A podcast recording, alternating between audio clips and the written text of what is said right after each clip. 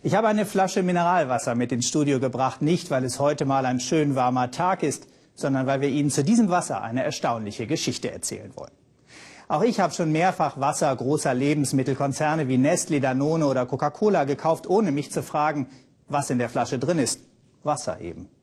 Dass dieses Wasser häufig anderen Menschen weggenommen wurde, das wissen die wenigsten. Getränkeriese Nestlé vorneweg kaufen weltweit profitable Trinkwasserquellen auf. Die Bevölkerung nebenan sitzt oft auf dem Trockenen. Christian Jentsch zeigt Ihnen jetzt Menschen in Südafrika, die täglich tausende Flaschen Nestlé-Wasser abfüllen. Für sie selbst bleibt Trinkwasser aber ein Luxus. In deutschen Supermärkten gibt es sie im Überfluss. Die wertvollste Nahrungsressource des Menschen. In Plastik verpackt. Das Geschäft mit dem Flaschenwasser boomt. Marktführer ist Nestlé. Pure Life und 63 weitere Marken verkauft der Konzern weltweit. Zum Beispiel in Südafrika. Woher aber kommt das Wasser, wollen wir wissen, das Nestlé hier abfüllt.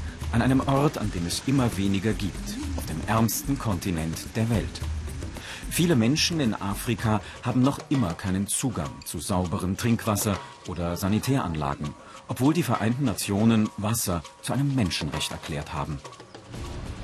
Nicht weit von Pretoria liegt die Quelle von Dornkloof. Seit 2011 wirtschaftlich genutzt von Nestlé. 282.000 Liter Wasser werden täglich in Flaschen abgefüllt und abtransportiert. Abgepackt unter blauen Planen heißt es nun Pure Life. Doch hier kann sich das reine Leben niemand leisten.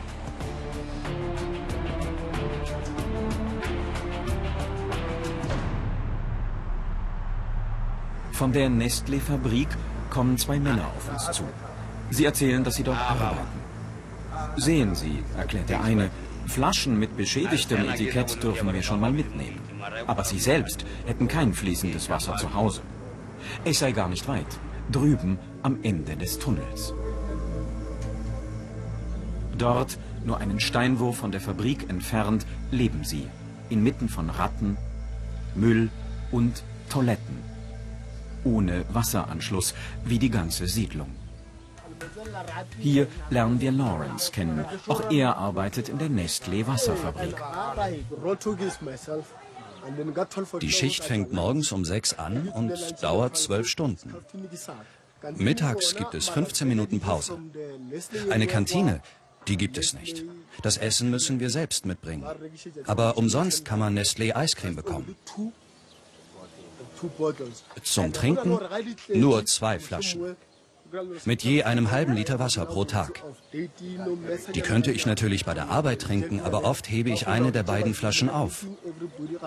Für die Kinder zu Hause. Im Laden ist es für sie unbezahlbar. Und so trinken sie, wie andere Champagner, das gleiche Wasser, das ein paar hundert Meter entfernt unter ihrem heimatlichen Boden fließt, abgefüllt vom Schweizer Großkonzern. Wie kann es sein, dass Menschen so nah an einer Quelle leben und selbst von Wasser abgeschnitten sind? Im zuständigen Ministerium heißt es, man wolle mit der Vergabe von Wasserlizenzen an private Konzerne das Wachstum fördern. Wir wollen wissen, ob Nestle in den letzten zwei Jahren schon einmal kontrolliert wurde, seitdem sie dort das Wasser entnehmen. Um noch nicht, denn wissen Sie, Ihre Lizenz für das Wasser ist ja ziemlich neu.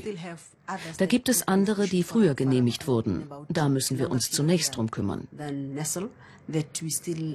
Ehrlich gesagt, wir wissen gar nicht, ob Sie überhaupt schon mit dem Abpumpen der Ressource angefangen haben. Die Lizenz für das Pure Life Wasser läuft noch 20 Jahre. Nicht unwahrscheinlich also, dass die Menschen hier mindestens so lange darauf warten müssen, bis auch sie endlich freien Zugang zu sauberem Trinkwasser bekommen. Gleichzeitig vergibt die Regierung Südafrikas immer neue Wasserlizenzen, auch an andere Industrien. Der Farmer Kos Pretorius führt uns an den Stadtrand von Carolina, 30.000 Einwohnergemeinde. Dort sehen wir das Ergebnis. Weite Teile des Grundwassers werden vom Abwasser einer Mine verseucht. Die Chemiebrühe fließt direkt in die Trinkwasserversorgung der Stadt, belastet mit Aluminium, Mangan, Eisen und Sulfaten. Ich messe jetzt den pH-Wert des Wassers. Für Trinkwasser dürfte er nicht unter 5,5 liegen. 3,7? 3,6? Das ist reine Säure. Wie direkt aus einer Batterie. Da haben wir Minengesellschaften, die kommen und verseuchen das Wasser. Dann kommen Flaschenwasserhersteller, die sagen, wir wollen das beste Wasser. Was ist dann noch übrig für uns, die Menschen? Im Supermarkt der Stadt werden wir fündig. Es gibt noch sauberes Wasser.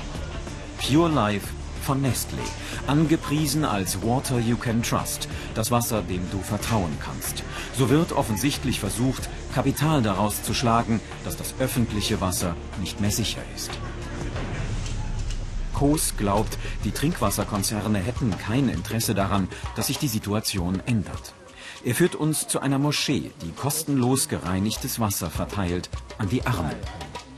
Das ist einer von zwei Orten, an denen es Wasser gibt für über 12.000 Menschen, die das belastete Leitungswasser nicht trinken wollen. Und so sind sie gekommen. Meist Kinder, teils über Kilometer, um anzustehen für etwas sauberes Wasser. Wie an einer Tankstelle des Lebens.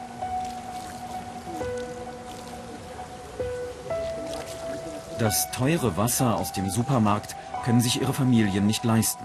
Oft sind ihre Eltern arbeitslos oder an AIDS erkrankt. Das Leitungswasser macht das mit uns. Siehst du hier im Gesicht? Ich bekomme Ausschlag. Jeder wird krank davon. Wir bekommen ständig Durchfall.